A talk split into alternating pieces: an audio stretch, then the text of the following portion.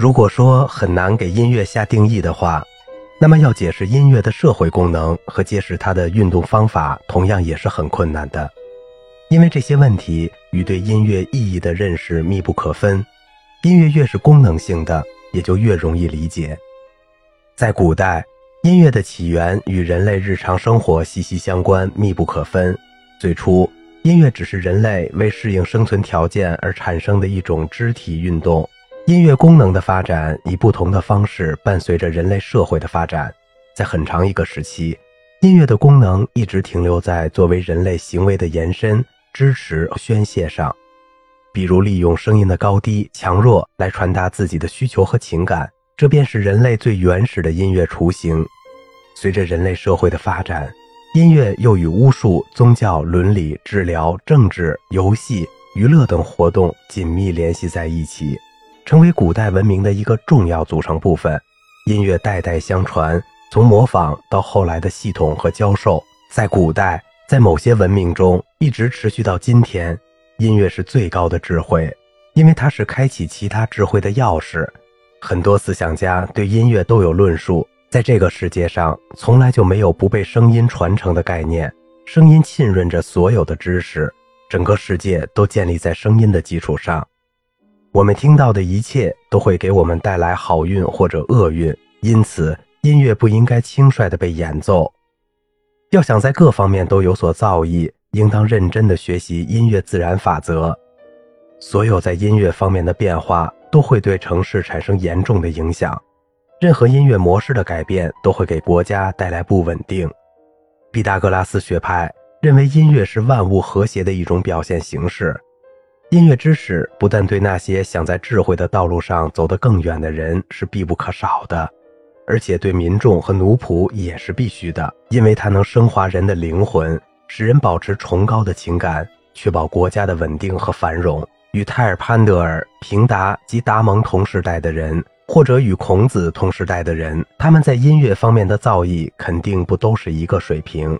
他们对音乐现象的接受和认识程度也肯定有差距。但在超级音乐家、超听觉与乐盲、音乐白痴以及非音乐者这两个群体之间的差距，却从来没有像今天这样悬殊。公元前四世纪，希腊几何学家和哲学诡辩家大肆渲染的理论学说影响了听觉智慧的发展。从此，古希腊音乐开始变了味儿，民众失去了兴趣。很快，索福克勒斯听众的后代开始沉湎于决斗士搏斗的喧闹声和颂扬集权统治的赞歌声。听觉能力的下降，从此以后，在西方文明中，视觉取代了听觉，占据了重要的地位。音乐失去了它在文化和日常生活中的优势地位，在随后的几个世纪里，人们对声音，尤其对音乐的敏感性逐渐下降。如果允许我使用“非音乐”这个新词，那么可以说，除了一小部分内行人之外，西方人变成了非音乐者。教育本身也越来越注重对孩子的视觉教育，比如带插图的书籍、模型、图画、图表、动作图解。而对听觉的训练却越来越少，在工业社会中，听觉能力的下降就更加突出。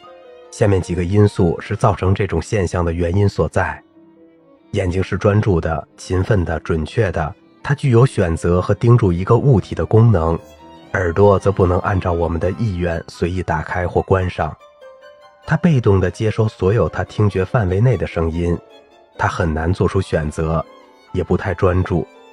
自然就不够勤奋了。同眼睛相比，耳朵似乎是懒散的，它别无选择地承受懒散的称号。由于音乐是摸不着、看不着的，自然也是不可靠的，以致在某些资产阶级社会里，音乐家的身份地位也是卑微的。加之音乐是易逝的，因此很难对它进行观察和分析，而观察和分析又是现代社会必须的。音乐是时间的艺术。要想对音乐进行科学客观的探讨是很难的。罗兰·巴特提出的社会规则就充分地说明了这一点。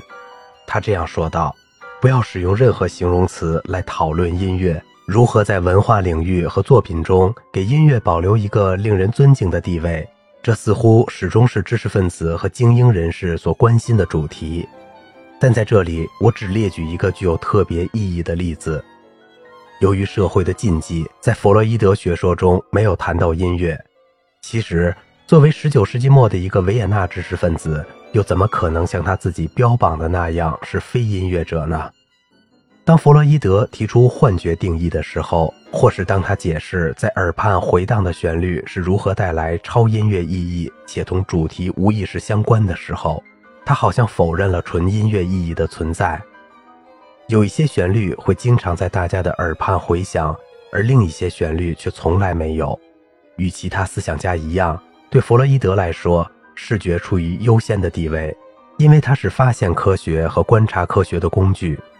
非音乐趋势的日趋加重，正是造成音乐家在几个世纪中地位卑微的原因。很多音乐家被视为权贵阶层的仆人，甚至有的还被看作是流氓无赖。他们被视为觉悟较低的普通公民，生活无法自理的一个群体，因此他们往往成为高傲的贵族大老爷们慷慨解囊、给予施舍的对象。很多大艺术家服务于名门贵族，或者处于他们的保护之下。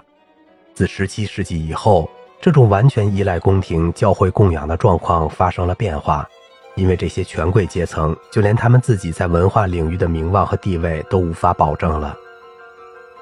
一些著名作曲家为了表明他们脱离了与雇主或艺术保护人的依赖关系，纷纷宣称自己是业余音乐爱好者，也就是说，他们是独立的经营者。他们无需再在发表的作品开头印上“服务于某人”的字句，他们可以骄傲地写上“业余爱好者威尼斯人阿尔比诺尼”或者辅调对位法“业余爱好者马尔切洛”等。这一点应该归功于贝多芬。是他给所有的音乐家带来了尊严，但直到今天，音乐家的职业仍然属于非主流领域，只不过是在经济上获得了收益而已。他们的社会职能还是不确定的。功能音乐在所有的文明中，音乐的发展是同它在社会中的功能联系在一起的。社会功能是西方音乐发展的重要因素之一，直到18世纪。这种社会功能的产生几乎始终是由公共和个人生活环境带来的。吕利、珀塞尔、斯卡拉蒂、库普兰、维瓦尔第、巴赫、拉莫的音乐也都是功能性的，甚至海顿和莫扎特等人的作品，很重要的一部分也属于功能音乐。这种功能关系说明了为什么今天在世界上流传的很多杰作，在他们被写出来时却未能发表。这种应试音乐并非是用来传给后代的。自19世纪起，浪漫主义音乐的潮流以及受“为艺术而艺术”新理念的影响，造成了一种纯音乐偏见的蔓延，使得所有应试音乐或功能音乐的艺术地位大大下降。但出于经济利益的驱使，应试音乐作为副业仍在演奏。随着一步步的从最初的社会功能中摆脱出来后，西方音乐逐渐变成了辅调音乐，与此同时，也朝着越来越复杂化的方向发展。在上述两种变化的初期，产生了音乐作品的概念，并以决定性的力量影响着以后的音乐发展。而后，随着音乐作品概念的不断变化，音乐的发展得到了进一步的丰富，它的创作更加精致，结构也日趋复杂。在音乐文化的变迁中。呈现出另外一个重要的社会现象，即专业化。最初，音乐者分为被动音乐者，也就是听众，和主动音乐者。后来，这两者之间的差别越来越大。随着作品作为我们音乐文化的基础，进而得以确立，被动音乐者和主动音乐者这两个群体又进一步被细化为各种不同的类别：作曲家、发行者、演奏者、听众等等。音乐专业化从它诞生之日之起，就与观众的出席人数、观众的素养、观众带来的压力以及社会心理、历史、政治的偶然因素息息相关。公元七世纪，在雅典还未成为霸主之前，之所以有很多伟大艺术家去斯巴达演出，就是因为那里有观众。音乐如何发展，并能在发展中起决定的作用，这主要取决于面向的对象是谁。是民众还是宫廷贵族？是工业时代前的资产阶级？是年轻人还是工业时代的各类听众？相反，很少有一种纯粹的享受主义理论能够在音乐的发展中起主导作用。享受主义的理论就是将悦耳的声音排列组合的理论，或者更准确地说，是通过引起与愉快感受相连的自主神经的反应，激起副交感神经的兴奋。其实这种理论很难付诸实践，因为娱乐在基督文明里是受质疑的，道德的偏见阻碍了这种理论的发展。如果把音乐的作用仅同娱乐联系在一起，那就更加贬低了音乐的价值。总之，真正的艺术家追求的并不是立即取悦于人和迎合公众的口味，除非他为生活所迫，非要以此为生，才会不得已为之。尽管要考虑到公众的反应，但在艺术家服从历史、技巧和审美要求的基础上，仍有把握作品的自由。艺术家既不能脱离社会，又要保留自己的自由。如果他不为人所理解，那是因为他是有预见性的。艺术和社会的冲突是一个客观的现实，这是两者的本质所决定的。古希腊出现了第一批具有社会意识的公众，在德尔菲和雅典的表演竞赛中，公众的评判具有决定性的作用。埃斯库罗斯、欧里庇得斯和索福克勒斯为了得到雅典人的赞赏，也都经常参加在那里举行的常规竞赛。自被罗马帝国征服后。尤其自基督教统治后，既然音乐不再为人民创造的丰功伟绩而歌颂，音乐也就不再是民众的音乐了。自此之后，高雅艺术在几个世纪里专为宗教和统治政权所独用，直到17世纪和18世纪才出现了戏剧和公众音乐会，即对公众开放的收费剧场。艺术已不再仅仅是贵族所欣赏的高雅艺术。新崛起的中产阶级也成了剧场和音乐厅的观众，他们重新获得了对艺术评判的权利。三个世纪以来，这批伟大观众以音乐美学上的保守主义而著称，他们常常抱怨音乐变得很难理解，让人摸不着头脑。他们所唯一关心的问题是如何理解音乐。其实我们不应该过分执拗于此。走在时代前面且具有预见性的先锋音乐家。在音乐历史上是司空见惯的事，再正常不过了。跟不上时代的认识总是存在的，但通常这种落后的认识很快就会被摒弃。新事物在最初总是被认为是不正常的，会遇到很多阻力和困难，但很快就会被吸纳融入到传统中。这种过去的新事物反过来又限制新的进步。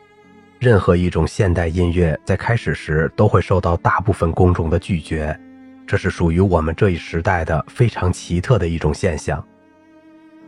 长期以来，由于我们不再对我们的音乐文化负有共同的责任，因此对被动接受工业专业化为我们提供的音乐早已做好了准备，并非有什么不适应。但这对那些保守主义的观众却是一种极大的挑战，无法得到他们的认同。他们只推崇在音乐学架构中建立起来的古老音乐，并拥有一种特殊的狂热，最终导致现代音乐失去了它往昔的优势地位。因为对大多数听众来说，如果要以过去的标准来衡量，那么现代音乐将变得越来越令人质疑。获得独立身份的创作者出现了追求超前艺术的倾向，一味地强调他们的专业性、独特性，贬低了艺术的价值。只是今天我们用来消费的大部分音乐根本体现不了我们现代的审美思想。如果数年以后我们再来评价现代的音乐，那简直是令人不可思议。这种缺乏确定功能的消费产品，即中性音乐，以随时可听的形式在世界上大量流通，到处泛滥。人们不再有选择权，商业演出决定卖给我们什么，我们就得接受什么。今天。超发展的大众音乐已经不再是为人所享受的声音世界，我们的听觉系统永不休止地被灌输着这种音乐，不管是有益的还是有害的，都是我们生活中无法躲避的一种声音体。我们的生活中无时无刻、无处不在地充满了这种噪音音乐。今天，两耳灌满合成分贝的人，他们对那些稀有的、熟悉的大自然中各种声音组合的交响乐。如鸟儿的鸣叫声、森林里的喧闹声、以及从山谷里传出的无数充满象征意义的大自然的声音，已经感觉不到了。而今天的人将这自然中的一切都视为一种寂静。当周围的噪音音乐停止时，人们除了听到自己心脏在孤独的跳动外，居然什么也听不到了。超前音乐的复杂性以及噪音的环境污染，这双重现象使今天的人从心理上和生理上成了一个非听觉者和非音乐者。为了使人类重新融入到音乐的文明中，应该教他们回归淳朴。好了，今天的节目就到这里了，我是小明哥，感谢您的耐心陪伴。